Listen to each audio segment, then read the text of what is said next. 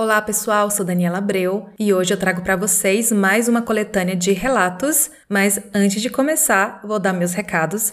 Primeiro, me segue lá no Instagram, que é o assustadoramente underline podcast. Se você ouve pelo Spotify, não esqueça de qualificar o podcast dando cinco estrelas. Tem um grupo do Telegram também, gente. Eu criei tem pouco tempo, então se você quiser participar, procure lá no Telegram podcast assustadoramente que vai aparecer. E por último, e não menos importante, gostaria de convidá-los para apoiar o podcast, que é um projeto totalmente independente. Então entre lá no site do Apoia-se, apoia-se.se e procure podcast assustadoramente. Você pode colaborar mensalmente a partir de R$ reais através de cartão, através de boleto. Você também pode colaborar através do Pix, que é o e-mail assustadoramente underline podcast, e este e-mail também você pode enviar os seus relatos, tá bom, pessoal? Então, Vamos para os relatos de hoje. Sob a proteção dos deuses. Me chamo Rodolfo, moro no sul de Minas Gerais e sou praticante de magia. Sigo os deuses Cernunnos e Hecate. De uns dias para cá, estava sentindo a necessidade de tomar um banho de sal grosso e ervas, desde que fiz um ritual impensado que podia atrair coisas ruins para mim. Então aproveitei que a lua era propícia para isso e fui preparar meu banho. Iria usar sal grosso e depois alecrim, Tomei meu banho normalmente e quando fui começar a tomar o banho de sal grosso, a água do chuveiro ficou de uma cor estranha. Parecia que tinha sangue na água. Até assustei pensando que poderia ser meu, mas não havia nenhum machucado no meu corpo que pudesse sangrar. Estava saindo direto do chuveiro, o que era estranho, já que ele havia sido limpo recentemente. Fechei e fui ver como estava a água das torneiras estavam todas normais. Só a do chuveiro que estava estranha. Mas mesmo assim, fiz meu banho normalmente, joguei a água com sal grosso no corpo e depois o chá de alecrim. Estava me sentindo ótimo, parecia que um peso gigante tinha saído das minhas costas. Depois coloquei meu pijama, até porque já era quase 11 da noite. Entrei no meu quarto para guardar o que não tinha sido usado no banho e escutei um barulho na cozinha. Aproveitei que já ia lavar as panelas que havia usado e fui para lá. A casa estava quase toda escura e consegui ver um vulto. Parecia um cão negro, muito magro, encolhido no canto da sala. Fixei o olhar e ele sumiu. Continuei para a cozinha e novamente o vi, no canto do armário. E depois que ele sumiu, escutei novamente o barulho. Vinha do forro de uma parte específica da cozinha. Enquanto lavava as panelas, escutei novamente um barulho, mas era para o lado dos quartos. Pensei comigo: essa coisa não quer sair mesmo estando acuado depois de levar sal grosso. Terminei de lavar as panelas e fui para o meu quarto, onde tenho um altar para os meus deuses e onde guardo meus utensílios para rituais. Peguei meu incensário e o atame, que é uma faca usada em rituais. Orei pela ajuda e presença de meus deuses e fui fazer um banimento pela casa. Passei por cada cômodo e sempre que entrava em um, o barulho ia para o seguinte, até que parou quando cheguei na cozinha que foi quando expulsei a criatura da minha casa. Eu conseguia sentir a resistência dela, mas sentia a presença de meus deuses me dando força para expulsar aquilo. Quando terminei, voltei ao meu quarto e deixei o incensário no altar e agradeci a presença, e tudo ficou tranquilo o resto da noite. Senti apenas a presença dos deuses e uma borboleta marrom apareceu, o que é peculiar, já que meu quarto estava fechado. Mas procurei o que significava e vi que era só coisas boas e depois de um ou dois vídeos aleatórios do YouTube, consegui dormir. Esse relato foi enviado no e-mail pelo Rodolfo de Minas Gerais. Caixão flutuante. Olá, meu nome é Camila e moro em Dracena, interior de São Paulo. Eu já vivi muitas coisas sem explicação, coisas que se movem sem que ninguém esteja próximo, passos, vozes, coisas ou pessoas que não estão ali. Porém, o que irei contar aqui não aconteceu comigo, e sim com a minha mãe há mais de 40 anos. Ela sim tem muitas histórias arrepiantes que viveu. Enfim, vamos à história. Minha mãe ainda era jovem, com mais ou menos 15 anos. Ela, juntamente com meus avós e meus tios, se mudaram para um sítio no Paraná. A casa para a qual se mudaram era enorme, tipo aqueles casarões antigos. Moravam na casa, além da família da minha mãe, uma outra família composta dos pais e quatro filhos. Naquela época, era comum todos irem terços nas casas vizinhas, iam em um tipo de caravana. Passavam uns nas casas dos outros e iam em procissão até a casa onde iria acontecer o terço. Vamos dar um tempinho aqui nesta história e fazer um apêndice. Na casa em que morava minha mãe, era comum os moradores, inclusive a própria progenitora que me deu a vida, eita que agora falei bonito, ouvirem barulhos durante a noite, mas nada tão assustador. Se ouviam passos, logo acreditavam que eram de um cachorro ou ratos fazendo farra pelo assoalho da casa. Voltando a ida ao terço. Minha mãe ficou amiga da outra moça que morava na casa com ela, que se chamava Cidinha. Era natural que andassem juntas minha irmã, Cidinha e minha tia. É claro que nessa época os jovens, moças e moças, usavam o terço para paquerar, dar aquela espichada de zóio nos solteiros da região. Foram no terço, rezaram e, como de costume, depois da reza, os donos da casa ofereciam pão feito em casa, café e ficavam ainda por um tempo conversando.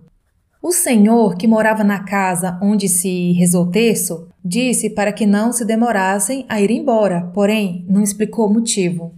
A esposa deste senhor havia há algum tempo presenciado algo que a deixou pancada das ideias. Ela estava ali conversando com o povo e do nada deu uma carreira rindo e gritando: Toma que dessa, quer ver, ó?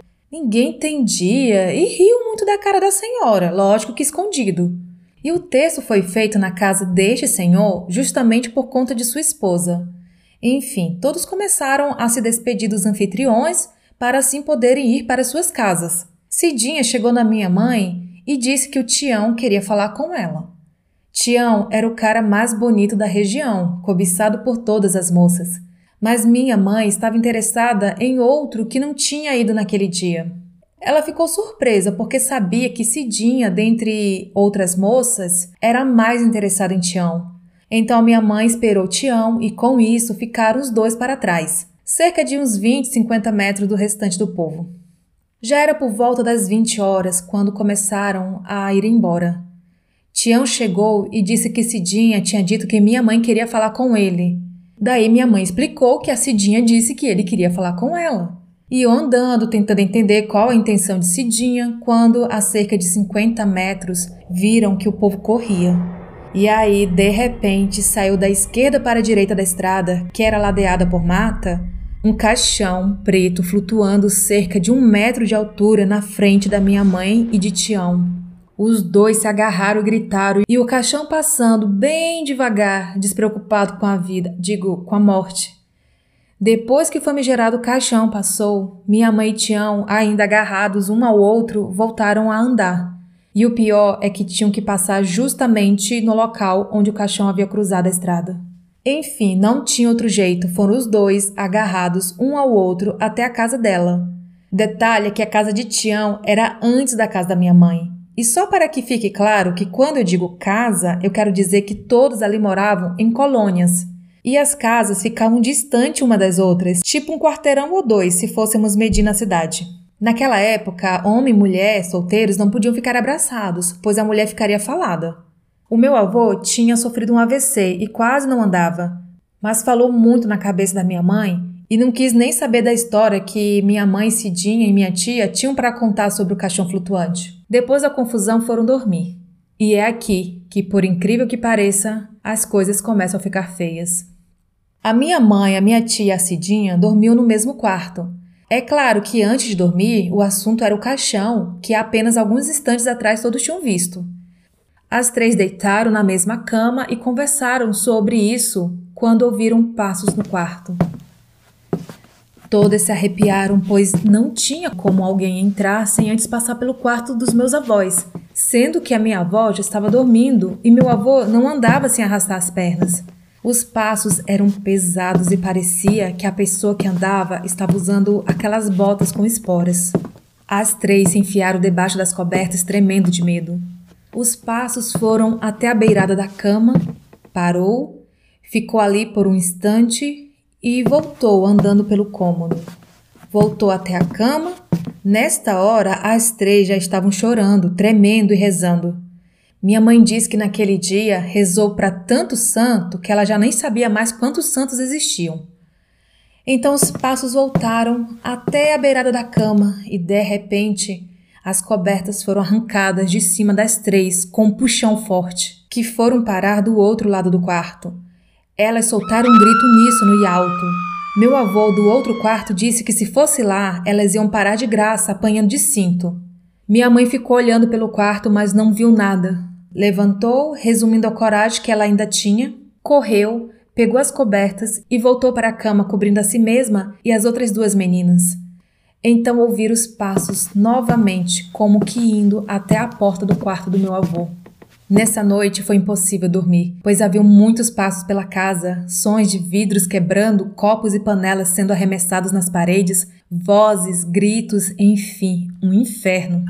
No outro dia, todos estavam um caco. Meu avô estava sentado pensativo embaixo de uma mangueira e chamou a minha mãe, querendo saber mais sobre o ocorrido no caminho de volta do terço e por qual motivo ela chegou agarrada ao moço. Ela contou toda a história, meu avô ficou ali, pensativo por um instante, e contou. Ontem à noite, quando vocês deram aquele grito no quarto de vocês, eu estava sentado na cama fumando meu cigarrinho de palha. Depois que ralhei com vocês, aconteceu uma coisa. Eu ouvi passos vindo do quarto de vocês, passos de botas pesadas com esporas. Então, quando eu olhei para a porta do quarto que vinha do quarto de vocês, eu vi um cabra de mais ou menos dois metros de altura e chapéu botas e todo o traje de peão, olhando para mim. Eu, mais que depressa, escorreguei para debaixo das cobertas. Ouvi ele andando pelo quarto e logo depois foi que começou o tropé de coisas caindo na cozinha. Decidiram naquele dia ir embora. Minha mãe foi se despedir dos outros colonos, inclusive daquele senhor que fez o texto na casa dele. Ele quis saber o motivo da partida repentina e minha mãe contou tudo o que tinha acontecido naquele dia. O senhorzinho deu um sorrisinho sem graça e disse: É, minha filha, eu disse para que vocês não se demorassem de ir embora. Minha véia ficou desse jeito depois que viu esse caixão. Lá onde vocês moram, aquela casa antes era um tipo de pousada com bar e bordel também. Os peão de trecho, aqueles que levam gado de um estado para o outro e outros viajantes, muitas vezes vinham para se divertir e passar a noite ali. Ali sempre havia brigas, pois homens bebem demais e perdem a cabeça por pouca coisa ou até mesmo por conta de uma das mulheres da vida que queria um outro já havia pego antes, e com isso havia muita morte, e nessa mata, dos dois lados, devem ter pelo menos 40 homens enterrados. Bem, naquele mesmo dia, minha mãe e meus avós, juntamente com a minha tia e meu tio mais novo, também vieram embora para o estado de São Paulo, deixando apenas meu tio mais velho para cuidar da venda dos móveis que ficaram lá. Esse relato foi enviado pela Camila. Ecos do passado. Olá, Daniela. Meu nome é Matheus. Parabéns pelo podcast. Conheci recentemente e estou maratonando. Também estou espalhando a palavra e minha mãe e irmã estão adorando seus relatos. Apesar de ser agnóstico e muito cético, o sobrenatural sempre esteve presente na minha vida. Tenho algumas histórias que presenciei, mas as deixarei para um próximo e-mail. Essa história que irei relatar é da minha mãe. Ela cresceu em Jundiaí, interior de São Paulo. Meu avô era do campo, mas conseguiu um emprego em uma fábrica de conservas e, por conta disso, se mudou para a cidade. Com a venda das terras afastadas, meu avô conseguiu comprar uma casa antiga, em um bairro mais antigo ainda na cidade, Apesar de antiga, a casa era grande o suficiente para acomodar a família de seis filhos e dois netos. O preço foi muito abaixo do esperado e meu avô atribuiu isso ao estado de conservação da casa. As paredes estavam todas escuras por falta de pintura e o telhado podre, como ele tinha habilidades com construção civil, ele mesmo reformou e achou um ótimo negócio pelo preço que pagou na casa. O único problema que ele não conseguiu resolver foi o banheiro que ficava do lado de fora da casa. Havia um mofo preto no teto que se recusava a sumir. Além disso, problemas elétricos existiam. A luz piscava e queimava o tempo todo e o chuveiro esquentava quando queria. Após a mudança, coisas estranhas começaram a acontecer logo na primeira semana. Durante a madrugada, meus avós acordavam assustados com pedradas na janela. E isso aconteceu três dias seguidos. Meu avô estava convencido de que eram os filhos do vizinho atormentando a família nova no bairro. Ele decidiu ir na casa do vizinho relatar as pedradas. Porém, os vizinhos não tinham filhos pequenos. O homem já velho morava com uma das filhas que já era adulta e, após uma conversa, ele disse que a casa que meu avô havia comprado era complicada. Ele relatou que anos atrás a esposa do vizinho o abandonou da noite para o dia e desapareceu. O homem, desgostoso com a vida após ser abandonado, se enforcou no quarto. E depois desse acontecimento, ninguém conseguia mais morar ali. Meu avô não acreditava nessas coisas e guardou esse relato só para ele. Com o tempo, as coisas estranhas só pioravam. Minha avó era sensitiva. Nessa época, ela era católica, mas algum tempo depois teve um terreiro de umbanda fonte de muitas histórias da minha infância que contarei em outra oportunidade. Ela se sentia muito mal na casa. Por diversas vezes viu alguém entrar em seu quarto e, quando ia procurar, não achava ninguém. Além de vultos, ela ouvia vozes à noite. Ela contava ser uma voz rouca, feminina, que xingava e rosnava. Além dos relatos da minha avó, a família toda adoecia constantemente. As brigas também eram constantes. A aura pesada do lugar era pulsante. Minha mãe nessa época era adolescente, por volta dos 16 anos, e meus primos pequenos, um com 5 e outro com 11, e por conta dos meus primos haviam brinquedos pelo quintal. A primeira experiência da minha mãe com o mal que habitava aquele local foi durante uma tarde.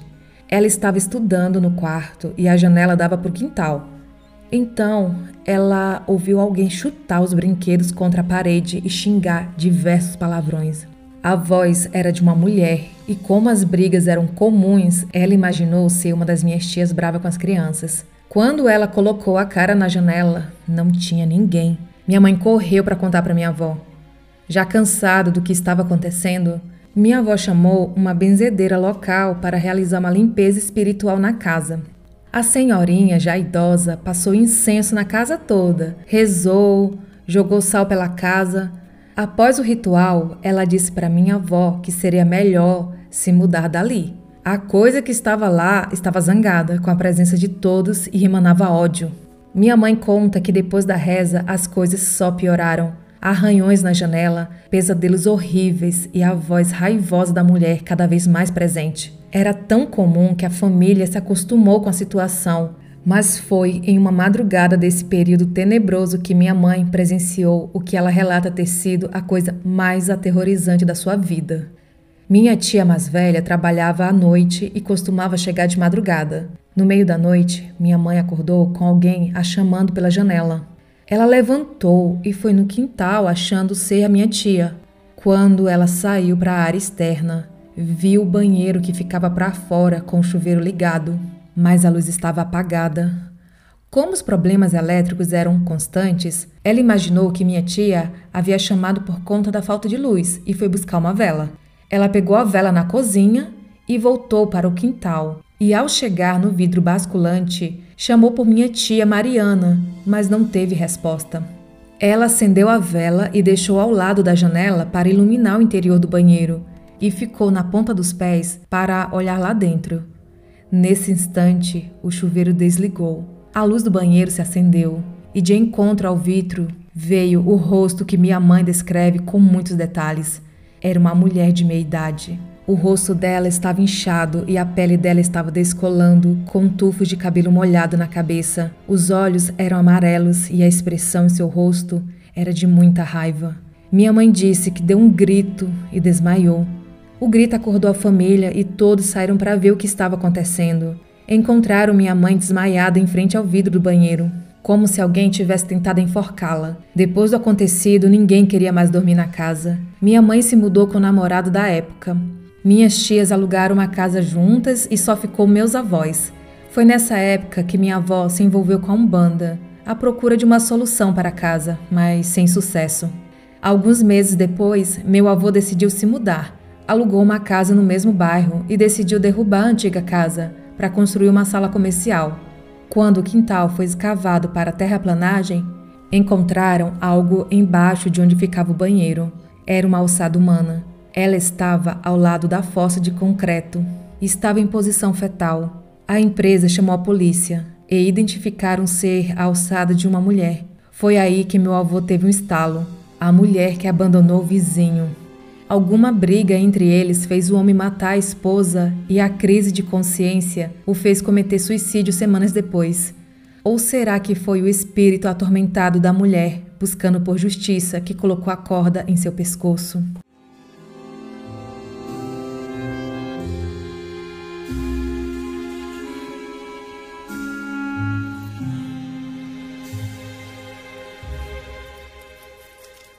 Joãozinho o Fofoqueiro. Há alguns anos, minha mãe e eu trabalhávamos na casa de um casal de médicos aqui da cidade, que tem trigêmeos. Cuidávamos dos bebês. No final do ano, os patrões resolveram que iriam viajar para Belém do Pará, onde morava a família de um deles. Porém, teriam que levar uma de nós duas com eles para ajudar a cuidar das crianças, tanto na viagem como lá na cidade. Eu não poderia ir, pois eu iria cantar no casamento de uma amiga, então a minha mãe foi com eles. Os dias se passaram, cantei no casamento dessa minha amiga, e eu, como estava em casa, liguei para um amigo e disse que não estava afim de ficar no tédio. Dracena, a cidade que moro, é uma cidade que não tem nada de interessante para se fazer. Não temos cinema, shopping e nem nada que supra os desejos da vida ativa dos jovens daqui. Quando meu amigo chegou, pensamos no que poderíamos fazer. Ir para as cidades vizinhas? Não. As mais próximas também não tinham nada de interessante. Pensamos em ir para Presidente Prudente, pois lá tem cinema e shopping, mas também não era viável, pois é longe, cerca de uma hora e meia de carro. E não tínhamos um carro, apenas uma moto, e já havíamos nos aventurado em uma ida até Prudente de moto, e não foi muito legal. Ficamos mais de uma semana com as costas viradas no giraia. E também já era mais de duas da tarde. Com isso, no momento de voltar, já seria muito tarde e não queríamos nos arriscar na estrada à noite. Depois de visitar as cidades vizinhas mentalmente, procurando onde poderíamos ir, decidimos que iríamos procurar um corguinho para nadar. Aqui pela região, o que tem de monte são córregos, então montamos na moto e fomos à procura. Vou dar uma pequena pausa aqui para dizer um fato sobre a moto. Uns dois dias antes dessa nossa aventura, um carro havia batido na moto do meu amigo, bem no escapamento, e no parafuso que tem na capa do escapamento levantou uma ponta que meu amigo iria dar um jeitinho nesta ponta na segunda-feira. Voltando à história. Seguíamos em uma estrada de terra, felizes da vida em busca do tal córrego. Como devem saber, estradas de terra têm elevações que parecem montanha russa. E nos empolgamos, subíamos e descíamos em uma velocidade boa para dar aquele friozinho na barriga. Em uma dessas elevações, não percebemos que era uma subida um pouco mais acentuada e que a descida também era maior. Quando, depois que subimos, descemos com tudo. Eu escorreguei meu pé, rasgando meu tornozelo num famigerado metal que saltou do parafuso naquela batida do carro dias antes. Com o tornozelo sangrando, voamos para a Santa Casa de nossa cidade a fim de suturar o corte. Não ligamos para meu pai, pois meu amigo dizia que tinha certeza que meu pai iria matá-lo. Meu amigo estava mais branco que leite e eu só ria. Enfim, após o bordado na minha perna, foi isso que o médico disse que iria fazer no meu tornozelo, tentando acalmar meu amigo. Fomos para a casa dele e depois que ele se acalmou, ele me levou para casa. Quando cheguei em casa, não encontrei ninguém, pois meu pai e meu irmão tinham saído para visitar minha avó. Depois de uns 30 minutos que eu estava em casa, meu pai chegou e antes que eu falasse alguma coisa sobre o ocorrido, o telefone tocou. Fui atender e era minha mãe. Peguei o telefone e disse alô. Minha mãe, do outro lado, nem fez rodeio e já perguntou logo o que tinha acontecido. Me fiz de desentendida e ela me perguntou se eu tinha quebrado a perna. Eu disse que não. Ao fundo, eu consegui escutar meu patrão e o pai dele mandando a minha mãe pôr no viva voz. Minha mãe colocou e disse novamente em uma voz super calma, que eu sei que ela usa quando está para lá de preocupada. Eu continuei dizendo que não tinha acontecido nada. Ela então disse: Anda, fala logo o que aconteceu com sua perna e não me faça perder tempo, pois estou numa ligação interestadual e vai ficar caro. Então eu disse que só tinha feito um cortezinho no tornozelo e que estava bem. Ela perguntou se eu tinha ido na Santa Casa, e eu disse que sim, para dar uns pontos e perguntei como ela sabia, se até meu pai não sabia e estava descobrindo naquele momento. Daí ela me contou o seguinte: Camila, você lembra do Joãozinho, aquele espírito de criança que eu sempre via quando era mais nova? Então ele veio aqui num desespero só, dizendo que você estava no hospital e que tinha quebrado a perna e que estava chorando muito porque doía. Só para situar vocês, tem um espírito de criança de uns 4 ou 5 anos, mais ou menos, que acompanha minha mãe desde que ela era mocinha. E esse menininho fofo foi lá fofocar que eu tinha me acidentado. Sobre o patrão pedir para minha mãe colocar no Viva Voz, então é porque eles ouviram a conversa entre a minha mãe e o Joãozinho. E este foi o meu relato. Vira e mexe, o menino fofoqueiro vem contar as minhas artes que eu, mesmo com 37 anos hoje, ainda apronto. Esse relato foi enviado pela Camila de Dracena, São Paulo, no e-mail assustadoramente.outlook.com.